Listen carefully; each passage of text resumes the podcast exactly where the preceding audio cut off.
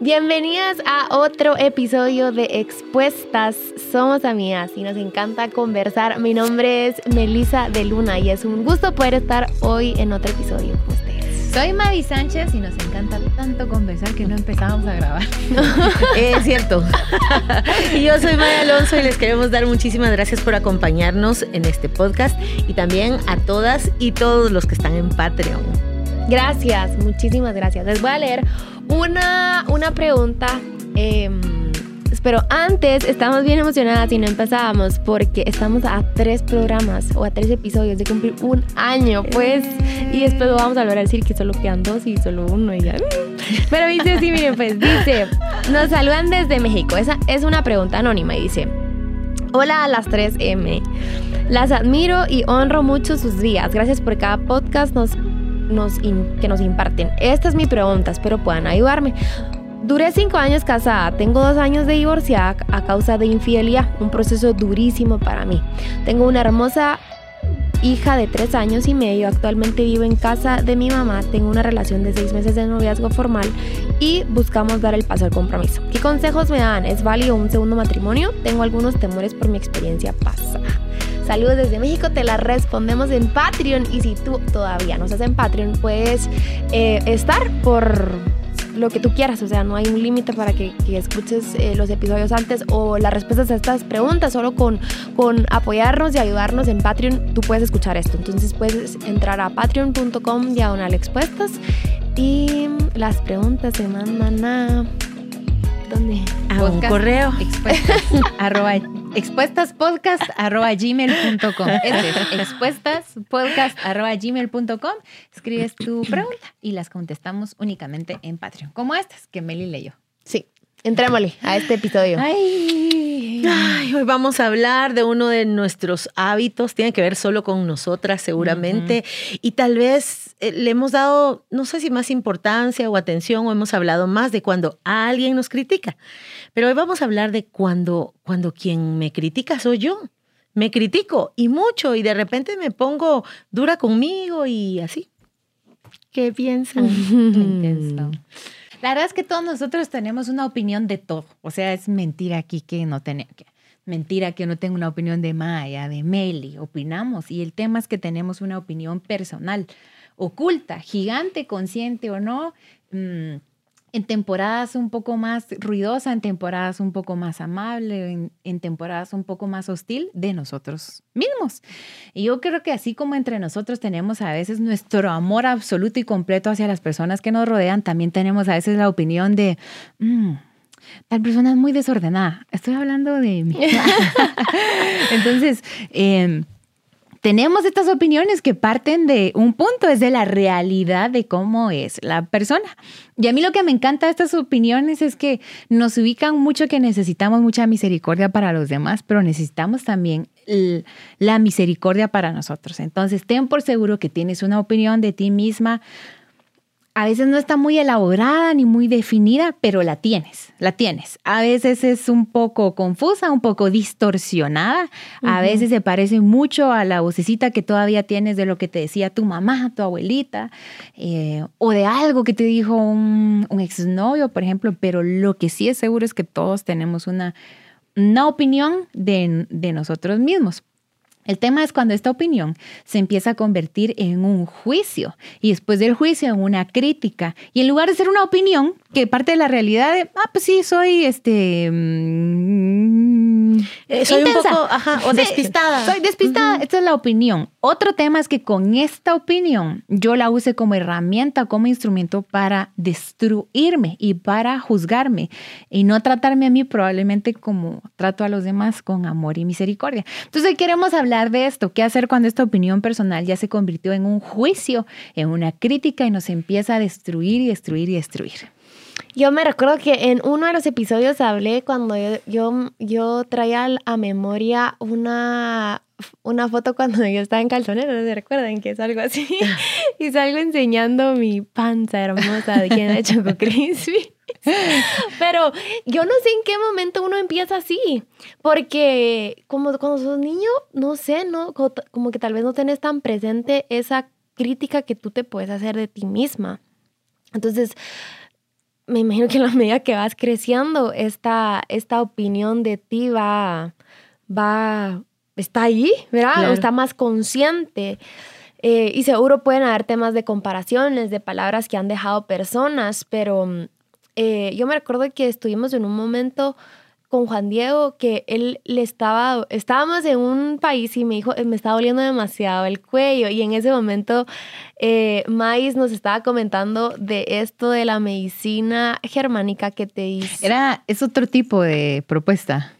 Ajá, pues no sé sí, No. Bueno, es otro tipo de. Bueno. Que te dice como emocionalmente cómo se expresa en el cuerpo. Ajá, te dice que con cada dolor que tú sentís, con cada enfermedad que tú sentís, ¿qué te está pasando en el interior? Entonces me recuerdo que Juan Diego me dice, me está doliendo demasiado el cuello. era tanto que tú le compartiste. Entonces me dijo, le, le voy a preguntar a Mais qué es y le, y le pregunta qué es. Y decía que estaba siendo muy flexible con los demás cuando él era muy rígido, pero no podía hacer ese rígido en las personas. Y a mí también ya me había pasado, yo no estaba en ese momento de mi vida con ese dolor, pero yo me he quejado mucho tiempo de mi espalda, de mi cuello, que me duele el cuello y que me lo trueno. Entonces se me viene mucho esto porque sí, muchas veces, y hay temporadas, ¿verdad? Hay temporadas en que tú tal vez vas bien en tus proyectos o en lo que estás haciendo, o días, ¿verdad? Ni siquiera temporadas, días. Hoy, hoy no estoy pensando mal de mí, ¿verdad? Pero puede haber otros días en que, o momentos en que algo pasó mal, algo hiciste mal y se te viene ese pensamiento de sí, no puedo, o sea, ¿qué, qué ando haciendo acá? Eh, o cometiste algún error y rápido, así la más juiciosa contigo cuando cabal, podemos ser tan misericordiosos con las demás personas, pero cuando se trata de uno mismo, yo he caído muchas veces en que yo sí he sido muy dura conmigo, o sea, eh, no, no me la dejo pasar, o sea, tan fácil. Es como, ah, no, verá. Cuando es como ya estuvo, verá. Pero mm, cuesta eso. Y es que todas tenemos un autoconcepto y no solo viene de nosotras.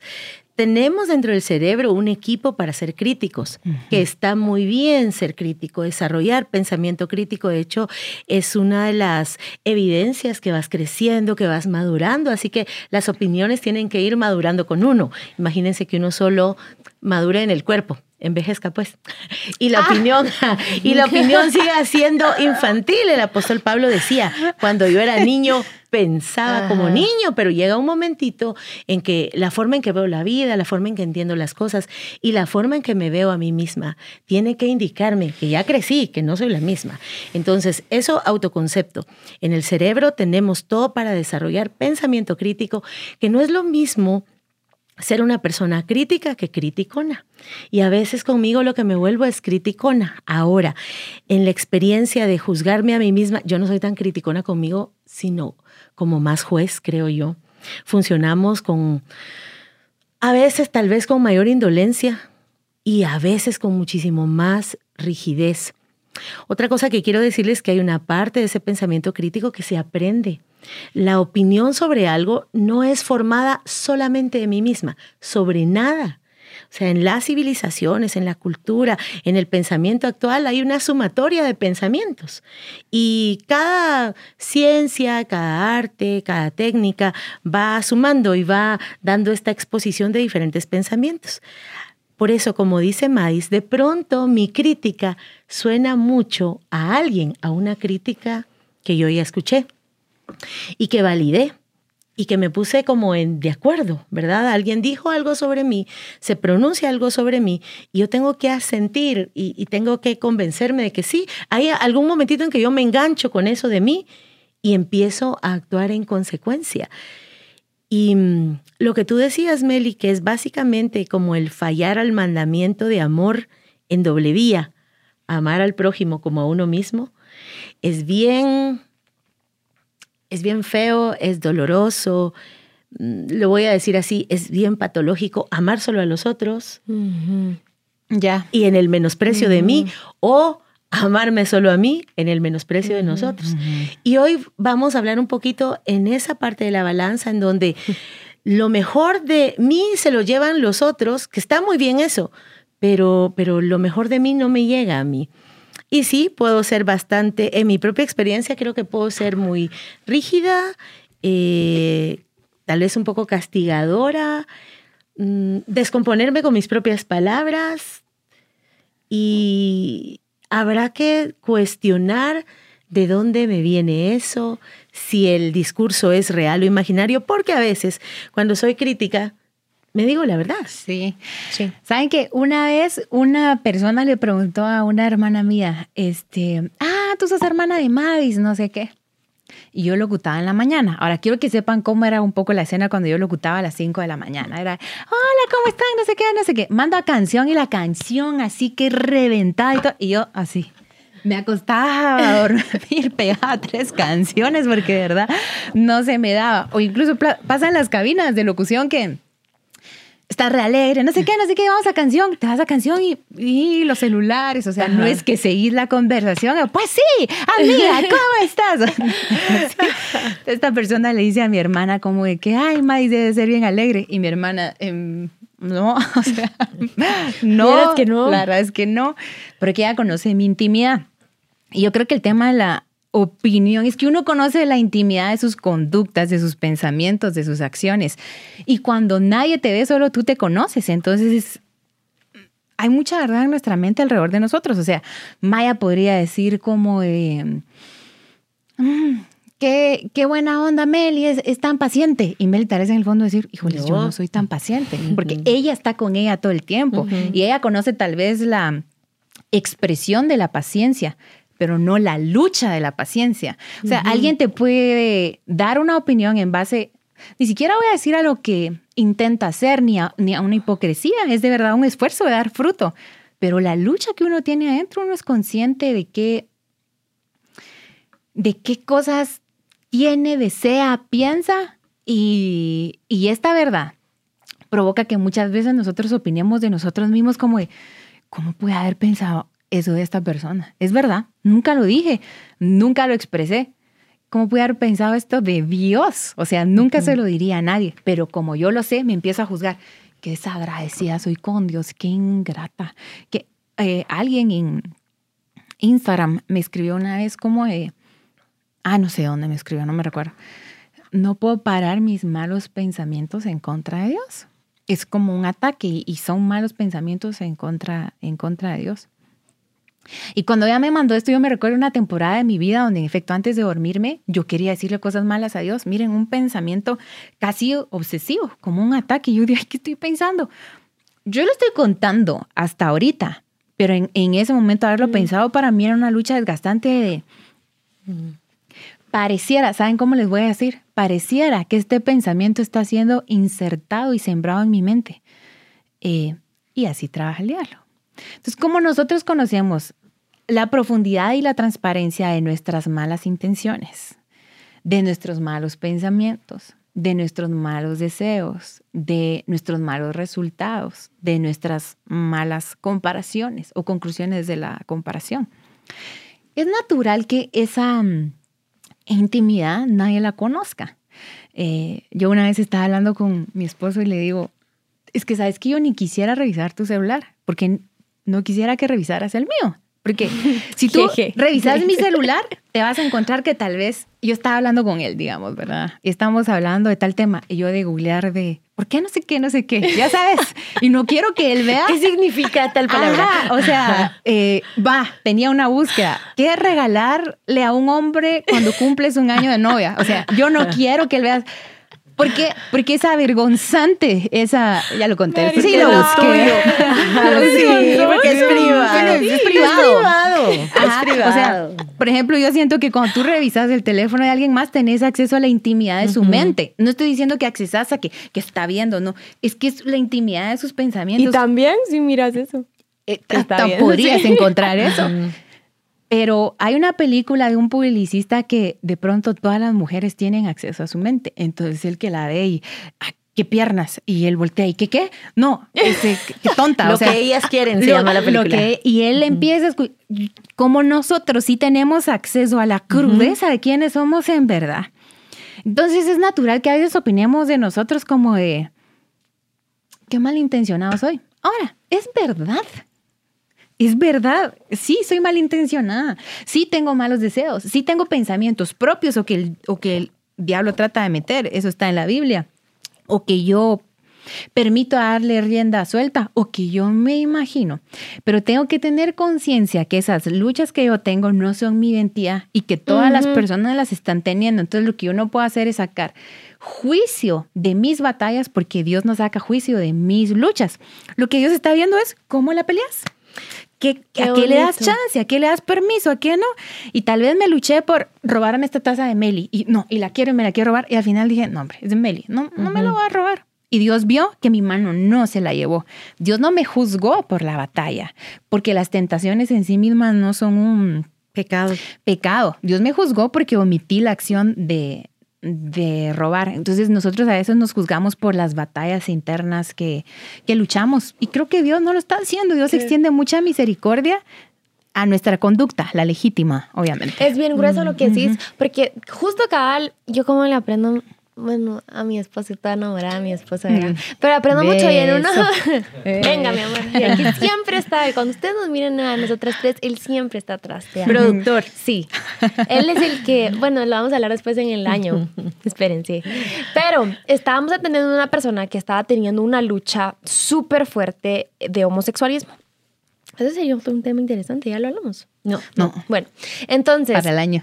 Para el año. Todo para el año. más candentes. bueno, la cosa es que estaba teniendo, él vino a, sincerarse con nosotros de, eh, eh, qué bien vergonzoso, pero como que estaba eh, desesperado, esa es la palabra, como ya no quiero y quiero que lo sepan. Y nos vino a decir lo que estaba sintiendo, cómo lo estaba sintiendo. Y Juan Diego trajo estas palabras, creo, y, y lo amarro con lo que tú estabas diciendo, de mm, de alivio. Creo que fue como un alivio escuchar eso para él. Y entonces le dijo, el hecho que tú tengas un impulso de hacer algo, pero no lo haces, no significa que estás pecando. ¿Verdad? Este, no que haya un mal pensamiento, porque obviamente, o sea, lo está, pero una cosa es que yo tenga un impulso de hacer algo y otra cosa es la acción que yo voy a hacer. Entonces, justo lo que tú decías, ¿verdad? Entonces, Juan Diego le decía, mira, no es lo mismo que yo tengo un impulso de, estoy casado y qué guapa esa chava, a otra cosa es que le vaya a hablar y qué voy a hacer con ella, pues, verá, o qué puedo llegar a hacer con ella. Entonces son dos cosas completamente distintas. Entonces, el hecho de que tú estés o tengas un impulso de pensar algo no significa que ya lo tengo, o sea, ya te vuelva a eso, pues, o ya lo tengas que ir a hacer. Entonces, em, fue como bastante aliviador porque para él el hecho solo de pensarlo ya, él estaba muy, muy mal y, ya se tachaba como algo que tal vez a la acción no, no lo había llevado a practicar, no sé si me explico. Entonces, em, fue bastante sanador para él y entonces sí le dijo, cuando tengas el impulso, llévalo delante de Dios para no volverlo a una acción. Y es lo que tenemos que hacer. Hace, yo no miro de películas porque me quedo dormida.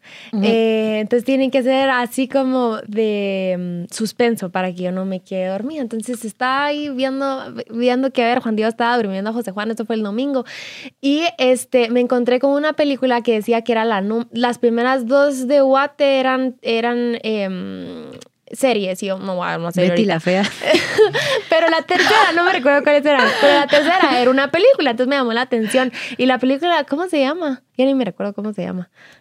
Ah, un pequeño eh, favor, algo así se llama, creo yo. Eh, pero la tercera, ahorita, si estás en Guate, puedes ver cuál es la tercera. Me imagino que no ha cambiado. En fin, yo dije, ah, voy a ver esta.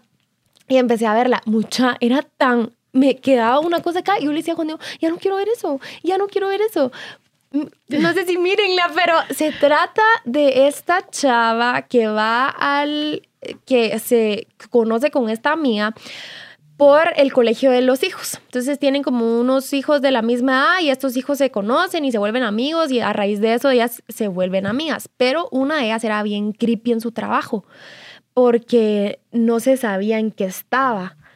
Y la otra eh, le decía, te puedo pedir un favor, me puedes llevar a mi hijo. Y así la cosa es de que en un momento se desapareció ella. Entonces yo veo eso y, y como que se me venían muchas cosas a mi cabeza.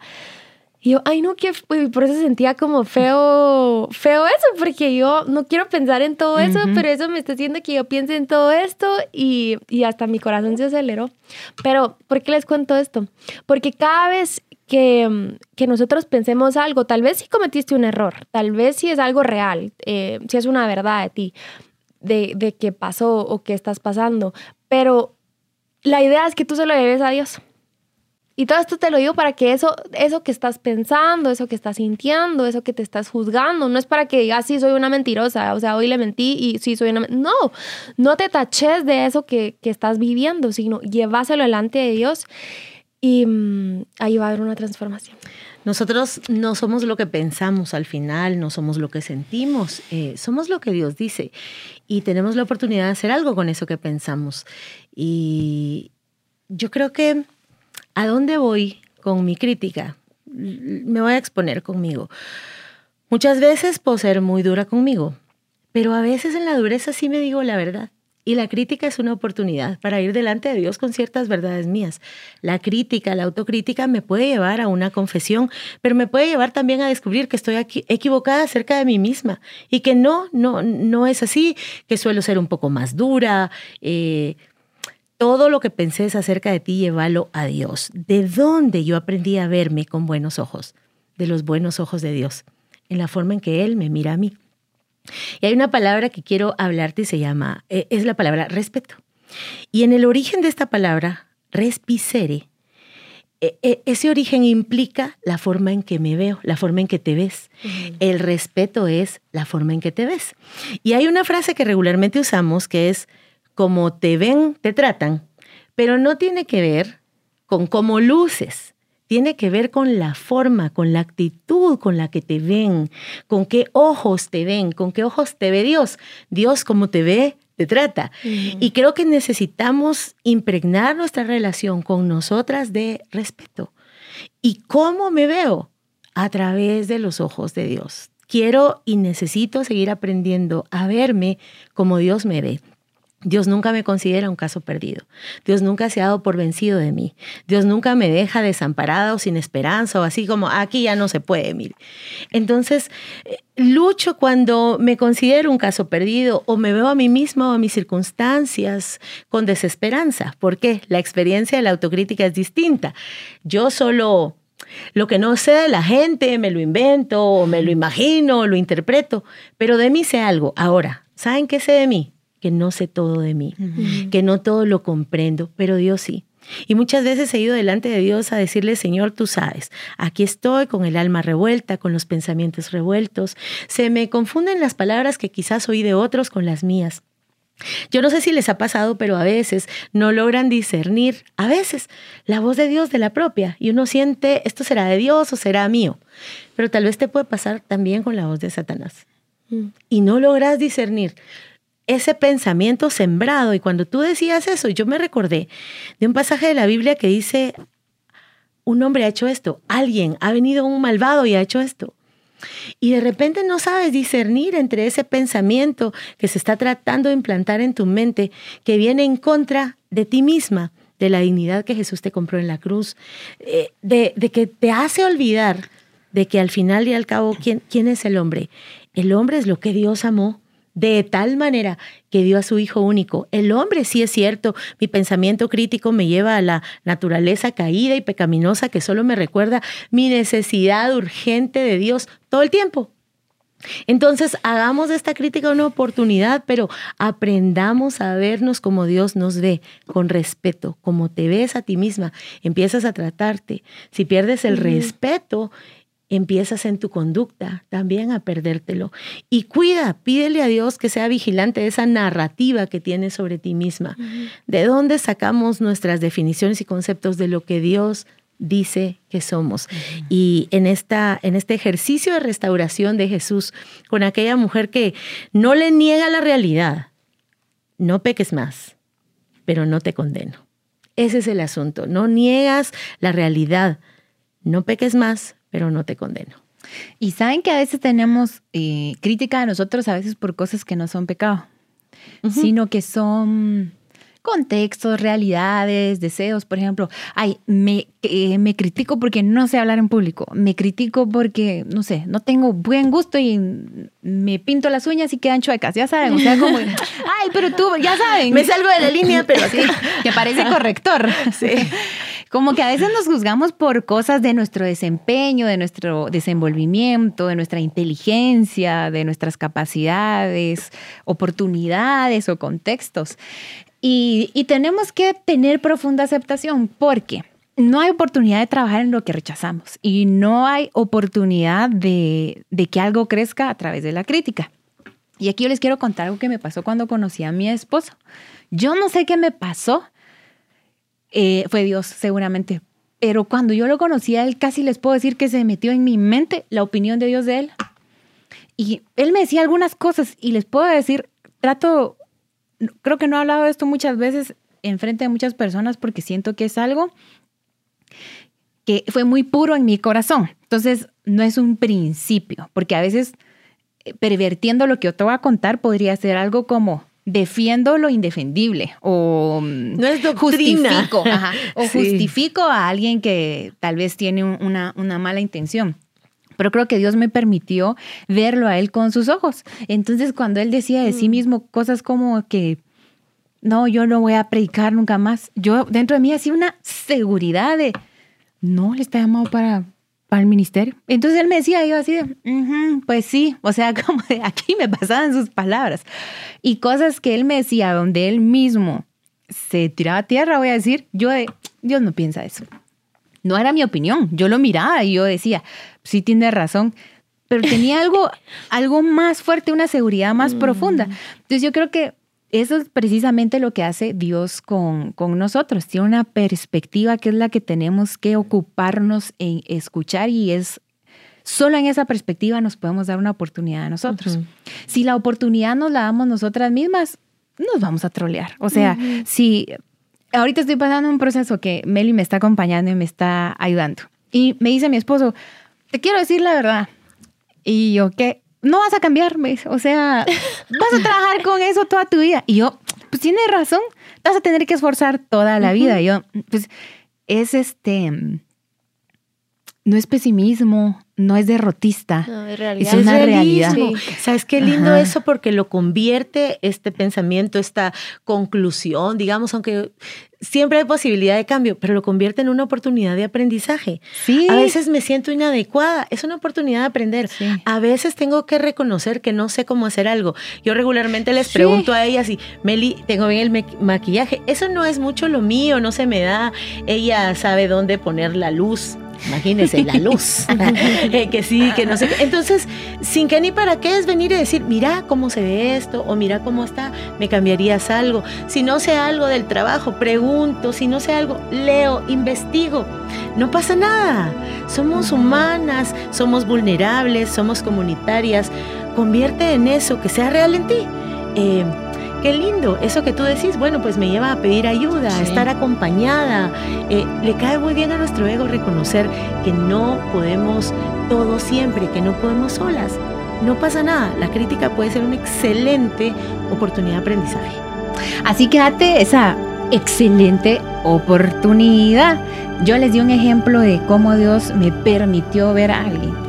Y yo creo que mi oración es que Dios te permita ver a los demás como Él los ve y que te permita verte a ti como Dios te ve y llegar delante de Dios a Dios, ¿cómo me ves tú? Y uno llega así como que Dios de plano me va a decir, soy un desastre, soy un caos, soy un desconchinfle, soy lo peor, soy Dios, ya sabes, y Dios como, te basta mi gracia. En tu debilidad es donde mi poder se perfecciona. Entonces la crítica, en lugar de convertirse en una arma que te destruye, se convierte en Dios, te traigo trabajo. O sea, aquí está la oportunidad para que tu gloria se luzca. Mi debilidad es la oportunidad para que otros vean la gloria de Dios. Y trabajarla, sí, porque de eso se trata, ¿verdad? O sea, y qué bonito saber como lo que tú dijiste y lo que tú dijiste, que, que en cuál es tu pata que cogías, ¿verdad? No para decir que esto soy qué, sino en voy a trabajar con esto bastante, ¿verdad? Entonces, este, mm, bueno, este fue el episodio de hoy. Esperamos sus comentarios. Eh, si te sirvió, nos puedes ayudar bastante a compartirlo. Dale like y nos vemos en el próximo episodio de Expuestas. Chao. Adiós.